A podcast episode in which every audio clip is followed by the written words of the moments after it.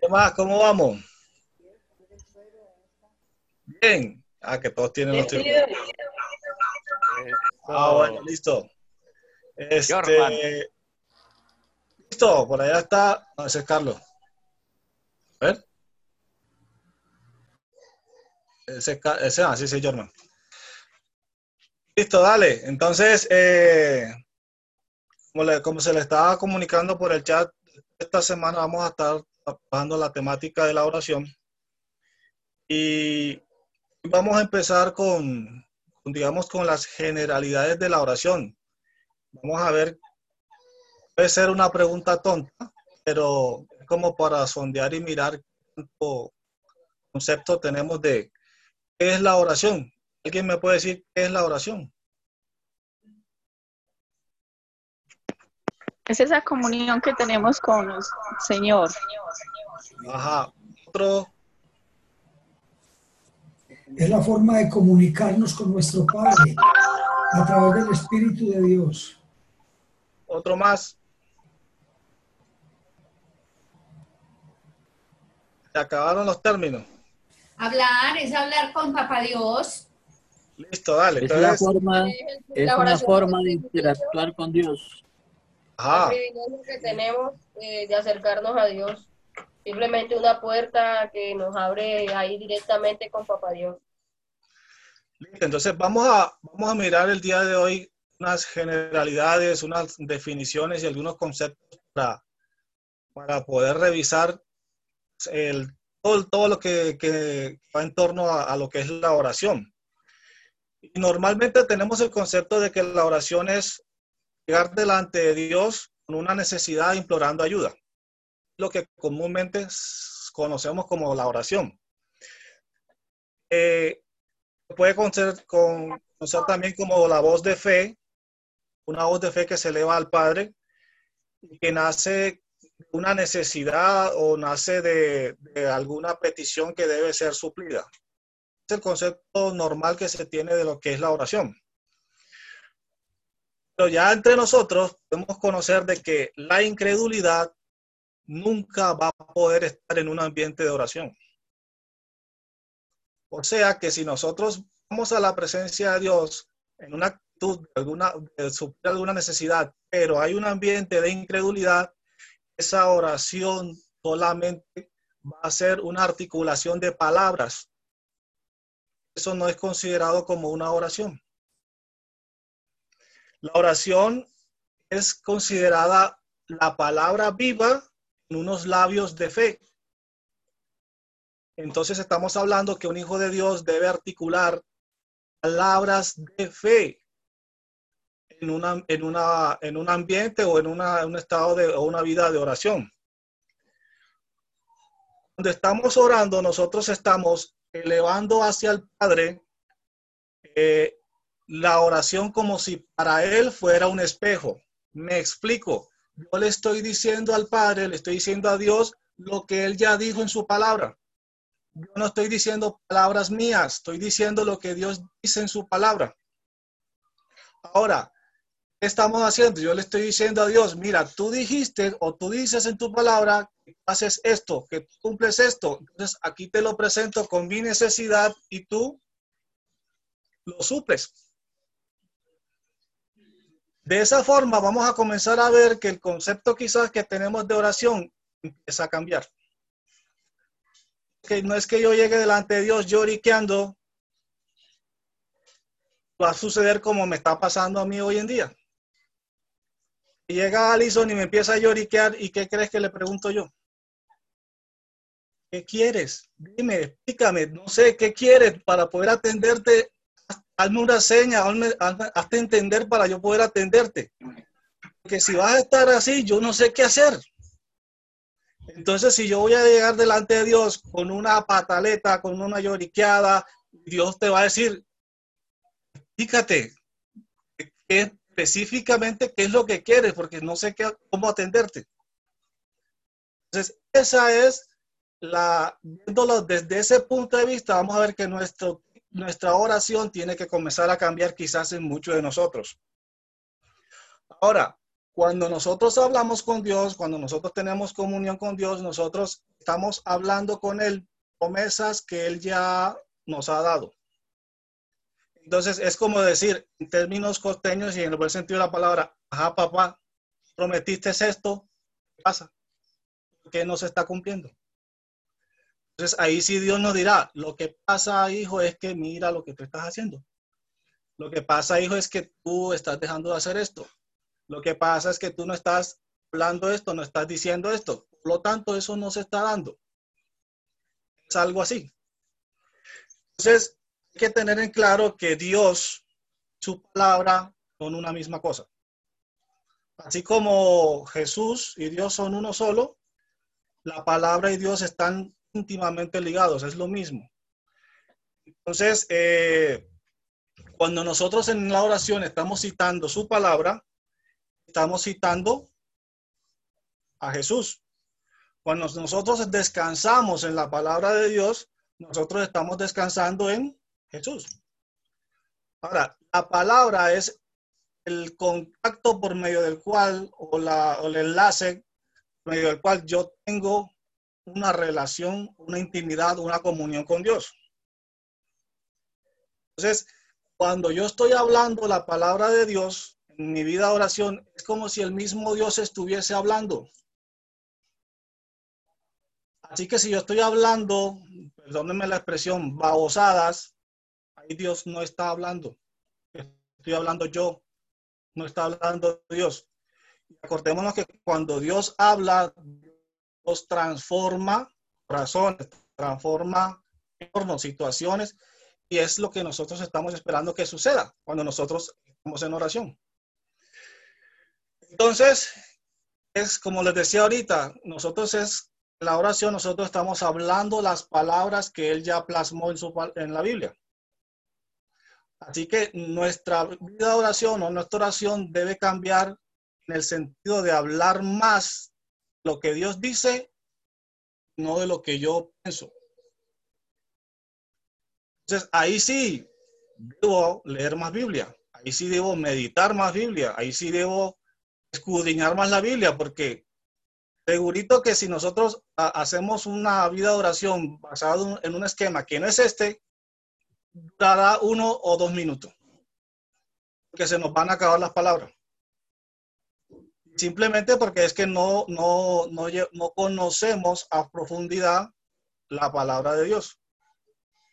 O hacemos la fácil, hermano, ore por mí, pastor, ore por mí, que yo no sé cómo hacerlo.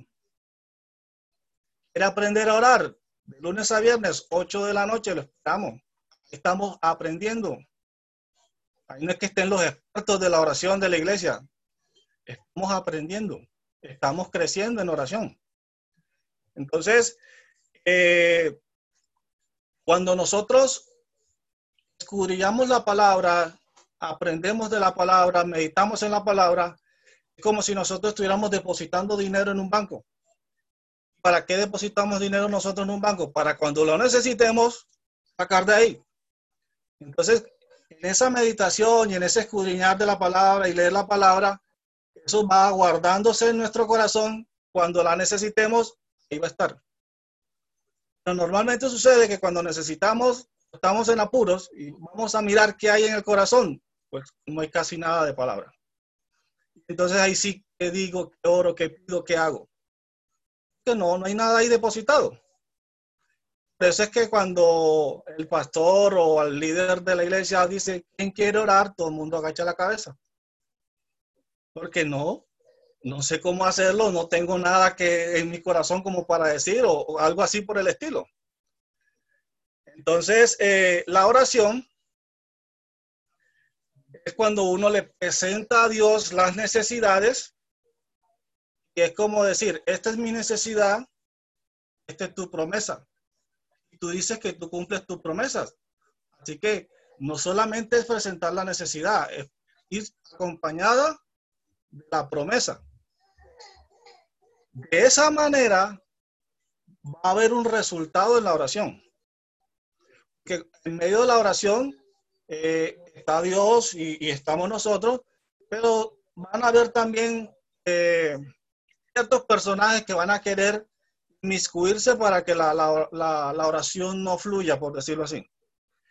Entonces, eh, recordemos de que Jesús les enseñó a sus discípulos cómo orar, porque ellos también estaban en esa situación. Ellos decían, explícanos cómo es el tema de orar, porque andas metido allá horas y horas y horas, pero nosotros apurados duramos aquí unos instantes, ¿cómo, cómo hacemos? Jesús les empezó a, a instruir. Por eso es que el tema de la oración se le considera como un arte y todo arte tiene que ser aprendido y tiene que ser desarrollado y tiene que ser perfeccionado. Eso eh, en su palabra siempre nos anima a que nosotros estemos orando, orando. Porque cuando nosotros llevamos una vida de oración, es como si nosotros nos fusionáramos y, se- y somos uno con Dios. Entonces, eh, la oración significa, o viéndolo de esta manera, es que cuando nosotros estamos en oración, nosotros estamos entrando de una manera confiada al trono de Dios y estamos en la presencia de Dios. Cuando nosotros estamos orando, estamos en la presencia de Dios. Ahora imagínate si nosotros estamos constantemente orando, quiere decir que constantemente estamos en la presencia de Dios. Y sabemos ya, dice la Biblia cuando nosotros estamos en la presencia de Dios, que empieza a suceder. Entonces, eh, estar en la presencia de Dios, obviamente si estamos en la presencia de Dios, está ahí ya sabemos que al ladito, a la derecha, está Jesús. Y, y también ahí está el Espíritu. O sea que ahí en medio de una oración mínimo hay cuatro, cuatro personas. Vamos a mirar que eh, cuando estamos en una oración, imagínense que es como una junta ejecutiva en el reino celestial. Y es nosotros presentando peticiones, no solamente puede ser de nosotros, puede ser de otra persona o puede ser una situación. En esa mesa, imaginémonos así, Dios, el Espíritu Santo, Jesús y estoy yo. Bueno, mira, esta es la petición, esta es la promesa, ta, ta, y ahí en esa junta, en ese gabinete, se empiezan a debatir las necesidades y las peticiones se estén presentando. Y empiezan a darle solución. Algo así como decir, Ángel, ves, Ángel, tú ves, ves, ves, y empiezan a, a darle eh, solución a, la- a las peticiones que se están presentando. Entonces, eh, en Lucas capítulo 8, versículo 45, habla sobre la, la, la mujer del flujo de sangre. Lucas, ¿qué? Lucas 8. Lucas 8, 45, por allá, cuando Jesús dijo, ¿qué me ha tocado? Entonces fue que ahí los discípulos dijeron, pero, pero Jesús, mira, maestro, o qué otro nombre le daban a él, a él, no me acuerdo, pero bueno. Estamos aquí como si estuviéramos en metro, hora pico, y tú estás diciendo que quién te tocó, o sea, esto está como difícil. Entonces fue cuando Jesús dijo, no, lo que pasa es que yo sé que de mí salió poder. Porque cuando nosotros llegamos a donde Jesús con una necesidad o una petición en fe, Él se da cuenta o Él nota eso, eso eh, en Él. Para darnos a entender de que, de que el- en- es imposible que nosotros lleguemos delante de la presencia de Dios y Él no se dé cuenta. Yo no es que pueda llegar a la presencia de Dios a escondidos o hurtadillas y Él no va a estar él no se va a dar cuenta de que yo estoy ahí. Entonces, eh, la oración mantiene al hombre en un estrecho contacto con el Padre, con la palabra. Y esta comunión siendo constante nos enriquece a cada uno espiritualmente. Por eso es que cuando nosotros no llevamos una vida de oración, nuestro espíritu no es que se muera, sino que mengua, por decirlo así. Cuando las personas andan así como que no andan bien o andan de metidas de patas o todo lo demás, esas son las preguntas básicas que, se le hace a una persona. ¿Estás orando, estás yendo a la iglesia o estás leyendo la Biblia? Ah, Bueno, y le ponemos otra, ninguna de las anteriores, que es la que normalmente se contesta. Entonces, el, el tema está en que si, si no hay si no hay lectura de palabras, si no hay comunión, lo más seguro es que nuestro espíritu no se edifica como Dios quiere que se edifique. Si no se edifica nuestro espíritu, pues quien va a prevalecer es la carne, nuestras emociones, nuestros pensamientos y nuestra, nuestras decisiones, por decirlo así. Por eso es que se dice que la Biblia o la palabra de Dios en medio de una oración ilumina nuestra mente, refresca nuestro, nuestra alma, eh, sana nuestro cuerpo, todo lo demás. Como le digo, en torno a todo lo que es la oración, quizás muchos ya los conocemos, pero estamos tratando de armar como, como un rompecabezas. ¿Cuál es la gran ventaja que tiene una vida de oración? No se necesita que yo esté en cuerpo presente. La oración puede ser dada a distancias entre continentes, puede trasladar el, océano, puede trasladar lo que sea. Estamos hablando de una atmósfera espiritual. Por teléfono, eh, puede ser por, de alguna manera, o sea, simplemente es que la palabra sea enviada y ya sabemos que la palabra llega y cumple el, el, trabajo y la tarea que debe cumplir. Y la misma Biblia dice que cuando regresa, no regresa así, así que eso es una de las grandes ventajas de la oración. ¿Qué más podemos mirar? Eh, la oración es un ejercicio espiritual. Como decíamos ahorita, la oración nos ayuda a nosotros a ejercitarnos espiritualmente. Y nosotros no estamos orando, es como decir que nosotros no estamos haciendo ejercicio físico. Algo así. Entonces nuestro espíritu anda todo, hay un término costeño que se llama enclenque. Quiere decir eh, atrofiado o quiere decir, eh, este, otra palabra le damos así, bueno, débil. débil. Bueno, listo. El término técnico. Pero los costeños me entendieron que es enclenque. Entonces... Aquí, eh, aquí también se dice enclenque. Ah, bueno, listo, ya se están culturizando. Estamos pasando la frontera a los costeños. Entonces, eh, cuando nosotros estamos orando, nuestro espíritu está en contacto íntimo con Dios, con nuestro papá. Y de esa manera, eh, o mejor dicho, todo este tema está en torno a la oración, el, el, ámbito de los sentidos, el ámbito del conocimiento, el ámbito de la razón, nunca lo va a poder comprender porque esto es un tema netamente espiritual.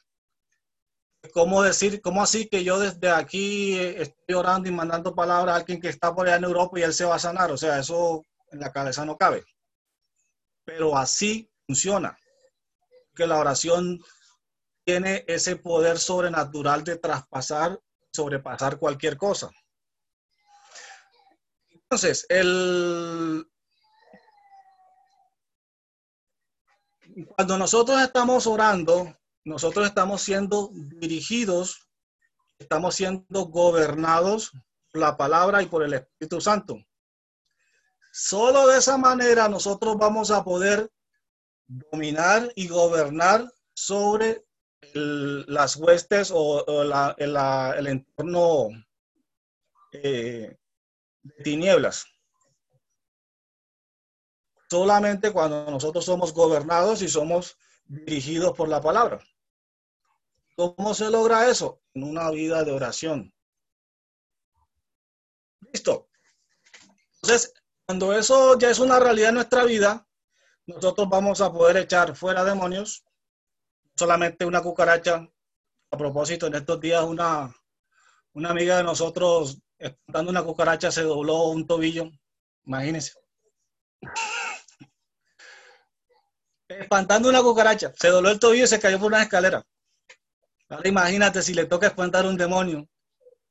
Que tira el segundo piso, fue madre. Pero bueno, este, oye, es verdad, no le estoy echando cuenta, es verdad. Entonces, cuando nosotros nos vamos dirigidos en, esa, en ese sentido, nosotros podemos orar por los enfermos y se van a sanar. Eh, más les cuento, si hay debilidad, pues la, eh, va a ser anulada, va a ser destruida. Eh, cuando estamos en ese, en ese rol, la vida de Dios, que obviamente está en nosotros, pero ahora sí empieza a fluir como, como debe fluir. Se va a hacer una realidad lo que dice Juan 7:38, que dice que el que cree en mí, como dice la escritura, de su interior correrán ríos de agua viva. Sabemos cómo es un río. Entonces, es para que nuestro interior empiece como a, los que, los que han ido a, ver los, los hoyos sopladores allá en, los lugares se dan cuenta que eso va así, va así y empieza a salir el, el, todo el líquido. Entonces, eh, ¿qué más les contamos? A ver. Mm. Listo. Cuando nosotros estamos orando, nosotros estamos operando con Dios. O sea, nosotros somos unos socios, por decirlo así, de una cooperativa celestial. Nosotros somos eh, colaboradores del reino de Dios. Nosotros somos quienes eh, ayudamos, cooperamos para que eh, todo lo que Dios quiera hacer en el ámbito natural se lleve a cabo. Si nosotros nos negamos a hacerlo o somos negligentes o nos hacemos de la vista gorda, pues Dios no va a poder obrar como Él quiere porque necesita de nuestra colaboración. Entonces, eh, de esa manera es que Dios puede irrumpir en el ámbito natural para que se puedan, suceder, puedan darse las cosas. Nosotros hablábamos en la, Muchas de las cosas que estamos diciendo aquí son cosas que ya hemos tratado en, el, en las reuniones de las ocho de la de oración. Y cuando uno está eh, confesando y declarando palabra en, en, la, en, la, oración, es como el, el, campesino que va con el machete abriendo, abriendo camino en medio de la, la maleza o del monte. Esa es, la, esa es la forma como nosotros en una vida de oración vamos abriendo camino en, en medio de lo que se esté presentando. Solamente cuando nosotros empezamos a declarar, a confesar, y porque nuestras palabras o por nuestros labios salgan palabra de Dios, pero nuestros labios en fe, quiere decir de que de esa manera se va a poder dominar cualquier fuerza en el mundo que quiera impedir el andar o el, o el avanzar del reino de Dios. Jesús por allá en Marcos 16, 17 fue que dijo que en mi nombre echarán fuera demonios y, y todo lo demás. ¿Esto qué quiere decir? Que nosotros tenemos, podemos ejercer gobierno y autoridad sobre cualquier espiritual eh, tiniebla que, que afecte, sea lo que sea. Ahora, 2 Corintios capítulo 6, versículo 1, confirma lo que y afirma lo que les estoy diciendo. Dice, así pues, nosotros como colaboradores suyos. ¿Cómo podemos colaborar con Dios? A través de la oración. Ahora, ¿se acuerdan cuando en el pueblo de Israel había un sacerdote que entraba al, templo y hacía sacrificios y todo lo demás y eso, ese cuento? ahora somos nosotros, según como dice la Biblia, que nosotros somos real sacerdocio, ahora nosotros somos los sacerdotes que de alguna manera estamos haciendo eso, yendo a la presencia de Dios y presentando, eh, pues ya no estamos presentando ni, ni vacas, ni corderos, ni ovejas, ni esas cosas, pero estamos presentando necesidades, estamos presentando, estamos presentando peticiones. Eso quiere decir que nosotros eh, digamos que somos como los, unos voceros, somos los que eh, o llevamos la voz de Dios, por decirlo así, y eso se hace obviamente con ya una autoridad investida que tenemos en el nombre de Jesús. De esa manera, mm, este mundo puede ser gobernado por medio de la palabra de Dios. Ahora, cuando Jesús estuvo en la tierra, ya sabemos todo lo que hizo y todo lo que sucedió con él. Ya sabemos que Jesús no está físicamente en la tierra. Simplemente él dijo, mira, yo me voy, pero ustedes se quedan, ahora ustedes tienen que hacer la tarea que yo venía haciendo. Ahí le, les parafraseé como varios, varios pasajes bíblicos. Entonces él, él les dijo, yo me voy, pero entonces ustedes vayan por todo el mundo, por todas las naciones y hagan discípulos. Así fue que dijo él. Es la tarea que nos corresponde ahora a nosotros como hijos de Dios es hacer lo mismo que venía haciendo Jesús aquí en la tierra cuando él vino. La gran pregunta del millón es, ¿si la estamos haciendo? Y muchas caras arrugadas. Bueno, entonces, eh, no hay excusa para que esa tarea no la estemos haciendo porque nos vamos a dar cuenta más adelante en los pocos minutos que nos quedan. Yo creo que no voy a dar todo el tema, si no miramos cómo hacemos. Eh, Dios dio una, de Jesús les dejó una tarea que fuera que hiciéramos discípulos y equipó a los, a los apóstoles en ese entonces para que la hicieran. En día nosotros estamos también equipados y empoderados para poder hacerla. Simplemente nosotros hacemos la, la técnica del grillo y listo. Pensamos de que no pasa nada. Nos vamos a dar cuenta de que pasa mucho más de lo que podemos, podemos pensar y creer. Entonces, vamos a ver si saltamos para acá. Nosotros hemos sido llamados a ocupar un lugar. ¿Qué pasa si nosotros no ocupamos ese lugar? Vamos a dar cuenta. Cuando nosotros entramos al reino de los cielos, cuando hicimos la oración de fe o cuando aceptamos a Cristo como nuestro Señor y Salvador, nosotros empezamos a ocupar un lugar en el cuerpo de Cristo. Cerramos o no, tenemos una tarea que hacer. Dios cuenta con nosotros para que hagamos esa tarea. Si nosotros no hacemos esa tarea, pues hemos escuchado por ahí, no, pero otro la hará y enviará a otro y bla, bla, bla, y todo lo demás. Pero ojo, si nosotros no estamos haciendo ciertas tareas que Dios nos ha dado a, realizar, pues estarán sucediendo cosas como que personas se van a donde no deben irse por quizás que nosotros no oramos o quizás porque nosotros no hablamos. Entonces, Dios en su, en su cuerpo, perdón, en el cuerpo de Cristo, no tiene miembros sin uso, de la misma manera que nuestro, nuestro cuerpo físico, no hay un miembro que, que, diga un día, no, yo no quiero hacer nada. Imagínate tú que el corazón diga un día, no, yo no quiero latir hoy. ¡Pum! Se cayó todo. O que el cerebro diga, no, yo voy a tomarme un año sabático, ya, hasta ahí llegó todo. ¿Sí me explico? Ustedes, Dios, eh, en el cuerpo de Cristo todos tenemos una función y si de pronto, eh, por decir una, locura, el pastor diga, no, yo no voy a hacer servicio este domingo. Suena algo como loco.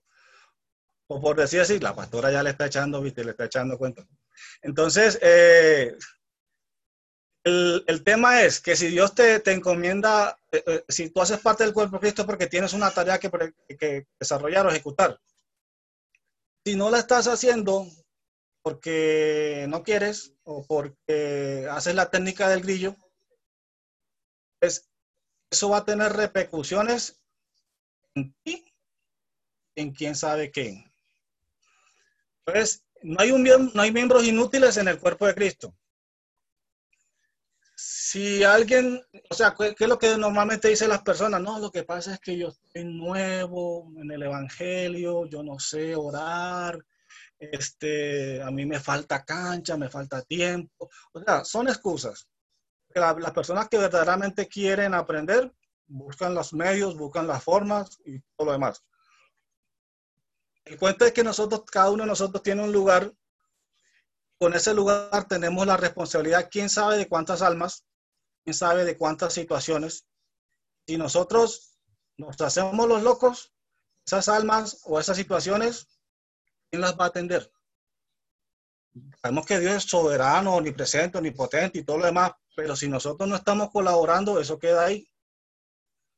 Es, la oración es algo vital en nuestra vida diaria no solamente para nosotros, como ya lo vimos, que es para el tema de crecimiento espiritual, sino que otras personas están necesitando de nuestras oraciones. Ahorita, la semana anterior estábamos hablando de que ya se están dando testimonios en el, la, en, el, en el Zoom de oración, ya se están dando testimonios de personas ni siquiera que viven en Medellín, o sea, personas que viven en Bogotá, personas que viven en otras localidades, dando testimonios de, la, de, la, de, la, obra de Dios en, en, cada una de las peticiones que se han dado. Y, el, y el grupo, los que están por ahí, me, si me pueden desmentir, em, empezamos fue así como estilo picapiedra, o sea, no, yo no sé orar, yo no sé, empecemos, no importa, y vamos, vamos construyendo, vamos construyendo, y, y ya Elías se fajó una, una, un tiempo de oración que, mejor dicho, nos dejó con, con artículos y con, con, leyes y códigos y nos dejó, wow, nos dejó con la boca cerrada.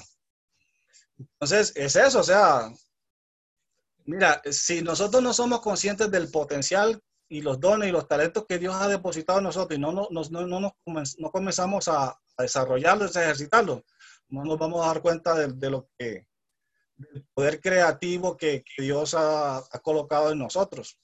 Así que no nos subestimemos, no pensemos de que no, yo no, yo no, yo. Así, la, así salió Moisés, no, pero y, y yo, yo no sé hablar, perdón, fue Moisés, así ah, Moisés. No, y yo no sé hablar, y, y, salió el otro, ah, no, pero se, me le sacó un poco de excusas a Dios, como para decir, no, no, no, manda otro, equivocaste conmigo te cuento que Dios no se ha equivocado contigo. Si tú estás aquí es porque tienes tarea que hacer. ¿Y dónde la vas a hacer? En tu vida de oración. Facilito, así de sencillo. Así que nos corresponde a nosotros aprender el arte de la oración. Porque así se los digo así tan toscamente, estamos siendo culpables, quién sabe de cuántas muertes innecesarias y cuántas situaciones que no deben suceder. Entonces, eh, hay que ocupar el lugar, hay que ocupar el lugar y desafortunadamente hay un lugar que están ocupando muchos miembros en el cuerpo de Cristo que no les corresponde. Es el lugar de estar criticando, de estar cuestionando y de estar hablando lo que no es. Para eso sí somos muy buenos. Empezamos a criticar y a cuestionar las cosas. Pero ese puesto ya tiene, o ese lugar, o esa banca ya tiene personaje, así que Dejemos que el Espíritu Santo sea el que haga lo que tiene que hacer, porque Él ya sabe que Él se carga de juzgar, de cuestionar y de ajustar lo que tenga que ajustar. Ese es el trabajo de Él, no es de nosotros. Nosotros solamente nos debemos dedicar es a tener nuestra vida de oración y comunión con Dios. Yo creo que